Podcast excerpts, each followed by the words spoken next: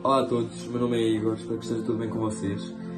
E uh, eu hoje venho aqui falar-vos, vim trazer-vos uma pequena palavra que Deus colocou no meu coração e ela já me tem vindo a tocar há algum tempo e eu espero que vos possa tocar também, que um, vos possa abençoar.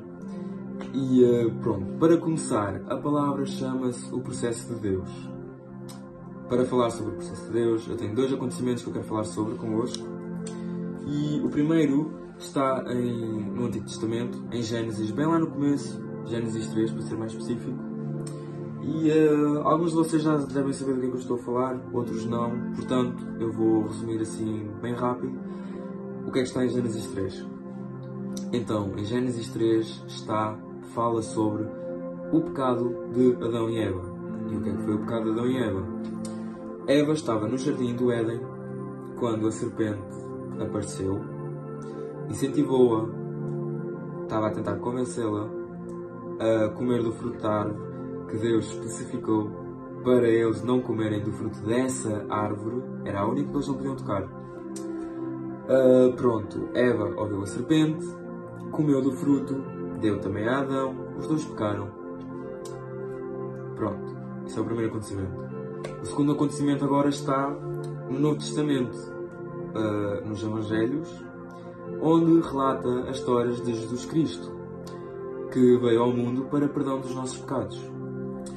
Então, com estes dois acontecimentos, nós podemos ver quando o pecado veio ao mundo e quando o perdão dele, deles, desculpa, veio também ao mundo.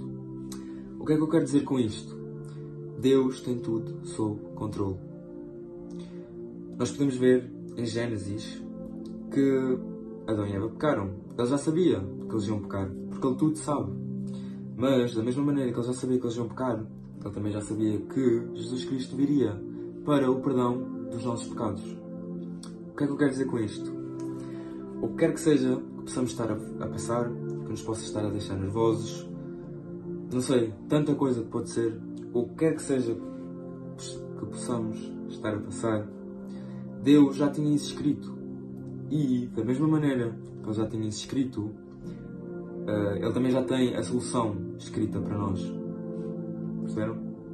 Uh, pronto. Uh, para isso, eu quero hum, ler-vos um versículo que está em Mateus 6,34, que está escrito assim: Portanto, não se preocupem com o dia da manhã, pois o amanhã trará os seus cuidados. Basta ao dia o seu próprio mal.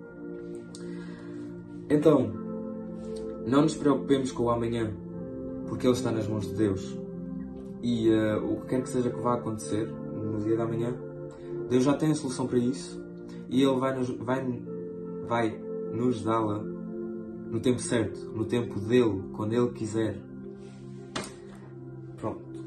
Para acabar, eu tenho outro versículo para vocês que fica em Romanos 8, 28, que diz assim: Sabemos que todas as coisas cooperam para o bem daqueles que amam a Deus, daqueles que são chamados segundo o seu propósito. Portanto, o que é que eu quero dizer com isto? É que não tem que se preocupar, porque Deus já tem tudo escrito. Já tem tudo, tintim por tintim, tintim por tintim. Já está tudo escrito, Ele já tem tudo, todo o nosso plano, Ele já o tem escrito. E é isso, não nos preocupemos com o amanhã, porque cada dia com os seus males, por isso aquele versículo em Mateus. Um, foi essa a palavra. Espero que vos tenha tocado de alguma maneira. Espero que vos tenha abençoado. Espero que eu vos tenha ajudado com esta palavra que Deus preparou no meu coração. E uh, é isso. Tenham um dia abençoado e uh, vemos no próximo vídeo do canal.